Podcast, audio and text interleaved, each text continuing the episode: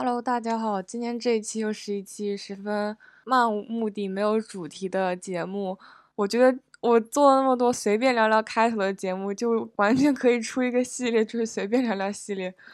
我想聊一下，就是这段时间，就是我在自己做播客这段时间，呃，一个自己的一个心路历程，或者是内心的一些想法吧。我首先做这个播客，呃，没有别的太多的意图，就是因为我每次，嗯，睡觉前总是会乱七八糟想很多东西，然后这些东西呢，翻来覆去的想的话，就很容易睡不着，然后那个时候就很容很想，其实把这些想想的东西，然后记录下来，但是我一直就是没有办法能找到一个很好的，呃，媒介去把这些想法记录下来，可能有点类似于。嗯，大家会写在日记里的东西，我选择呃用播客的形式做出来了。然后还有一个是因为嗯听了挺久的播客了，然后总感觉自己好像也有那么点表达欲，所以就想嗯说一下自己的想法。我觉得就是能被听到是一件很好的事情，但是就是一直苦于自己能力有限，然后啊身份地位各种都十分有限，没有办法去把自己。微弱的声音传递到更多人的耳朵里，但我觉得播客是一个十分很好的途就媒介，就是呃能让更多人听到更多不一样的声音。但是我觉得在这段时间里，我呃最大的收获，我觉得没有是挺让我意想不到的，是我意外的收获，就是我觉得嗯我更敢于去表达自己了。我以前一直觉得就是。用声音来表达我自己的想法是我的一个弱项，我觉得我很不擅长于做这件事情。我好像不仅就是对于自己的声音很自卑，而且，嗯，对于自己的表达能力各种都都是一个很自卑的状态。我觉得我是一个不太会表达的人。但是我觉得在自己慢慢的对着就是对着电脑一个人这样讲话的过程中，啊，我觉得我好像慢慢的变得。首先就是敢于去表达了，并不是说我变得越来越会表达了，或是怎么样的。我觉得所有人都是一样的，就是你一开始拿起麦克风，然后嗯对着电脑讲话的时候，都会有些不自然。虽然你是一个人，然后嗯在单独在一个房间里，但是你还是感觉好像有一些拘谨啊什么的。然后慢慢的就感觉自己可以放开了，啊，我就会蹲在椅子上，就一种很舒服的状态去，嗯，录每一个播客，就感觉真的是在，呃，跟自己聊天一样，就很舒服。然后这个时候我就发现，其实比起，嗯，把我自己想说的话传递给别人，好像跟我自己沟通也是一件更珍贵的事情。所以我还蛮珍惜，就是，呃，我这个播客的。虽然我觉得周更实在是太累了，我觉得周更的人真的都很厉害，我觉得我没有办法 做到周更。我觉得持续输出真的是一很疲倦的事情。我觉得我需要一点时间去呃收拾自己的想法，然后去沉淀一下，然后持续输出这个过程让我感觉我在慢慢的变得有点浮躁，也不是说我没有东西可以输出了吧，就是。你就会发现，想输出、去想输出什么东西的这个过程，开始慢慢占据了你生活的就是很大一部分时间。然后我不是很喜欢那样的状态，不想要就是花太多时间去呃想我想输什么输出什么。我只想说，就是在我想输出的时候，我做一个输出。就像现在这样，其实我刚刚其实就是睡不着，然后嗯在想一些就是关于播客的问题，然后突然就跳起来 录了这期播客。播客这东西在慢慢变得，呃，慢慢出现在大众的视野里，然后开始有更多的人去讨论这个事情，然后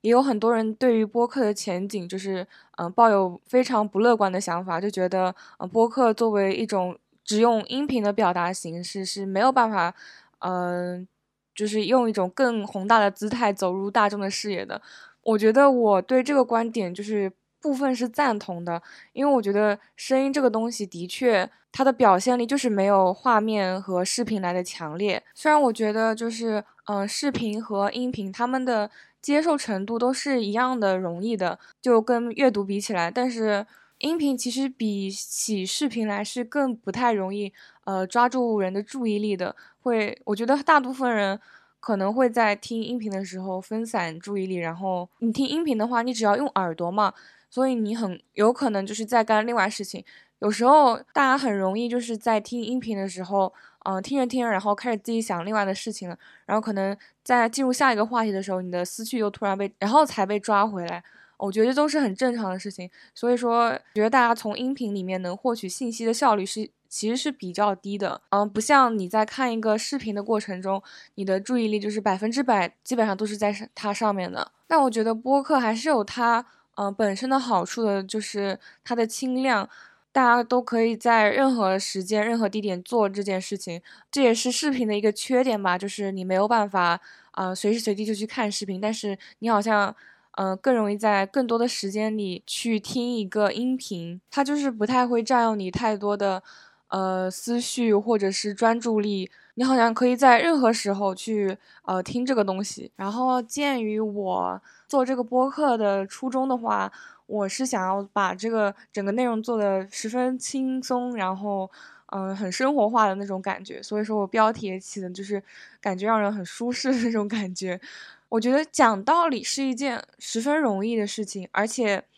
讲道理这件事情更容易就是讨好更多的人。因为其实我觉得，包括我在听很多播客的过程中，嗯，我觉得我好像。在很有效的汲取一些道理，但我觉得大部分时候我听到的那些所谓的道理，其实是我已经早已经被我自己内化的一些信息，然后我听到别人用呃一种更好的表达形式讲出来而已。而且我觉得大部分做播客人，他们都能用呃很精妙、很巧妙的简洁的语言，然后去把一个事情概括出来。我觉得这个时候的话，我就。突然会觉得跟这个讲播客的人十分有共鸣，因为我总觉得他讲了嗯很深奥、很大道理的东西，然后我又恰巧能跟他产生同样的想法，嗯，我就在那种时候就感觉自己单单方面的和那个讲播客的人产生了一种惺惺相惜，然后英雄所见略同的感觉，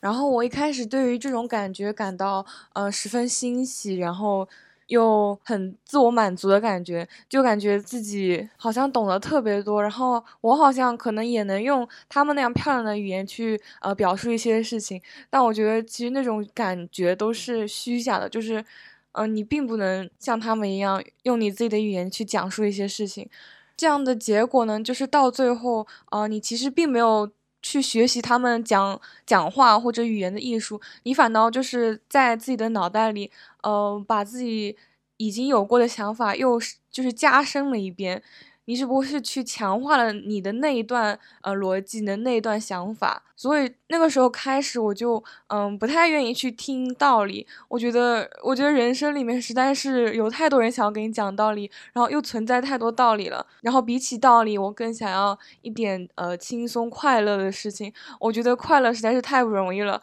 然后我希望呃我的所有表达都是让我自己也能快乐的。所以说我觉得呃我尽量就是想要。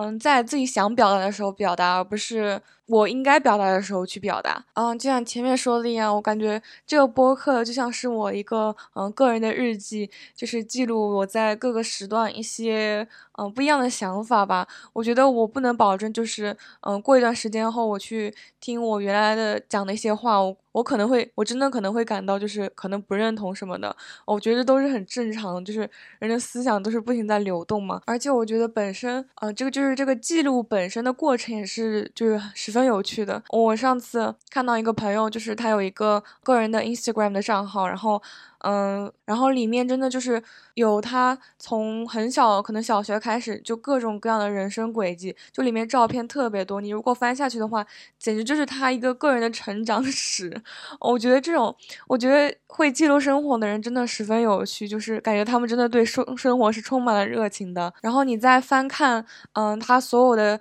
那些照片和文字的时候，你突然感觉好像，嗯，陪他一起经过了，就是从他小学开始的所有人生一样。我觉得那个感觉十分奇妙，然后我那个时候就十分懊悔，呃，为什么我没有个地方可以呃完整的去重新回溯一下我已经经过的人生啊？所以我很希望我的播客能成为我自己的这样的一个平台和媒介，而且我觉得就是和自己对话的过程有一个很好的好处，就是你会发现你慢慢在呃一些你可能。只会点到为止的问题上，你去慢慢问自己更多的问题，然后你就会慢慢的想的更多。我觉得这是一个很好的过程。就有些事情，你可能如果呃光自己脑袋里想想的话，你可能想到一半你就停止了。但是如果你要做一个播客，你要把这件事情讲出来的话，你会慢慢的想要去呃讲述整个完整的呃逻辑和整个完整的因果关系。这一期节目应该就这么短就结束了吧？嗯，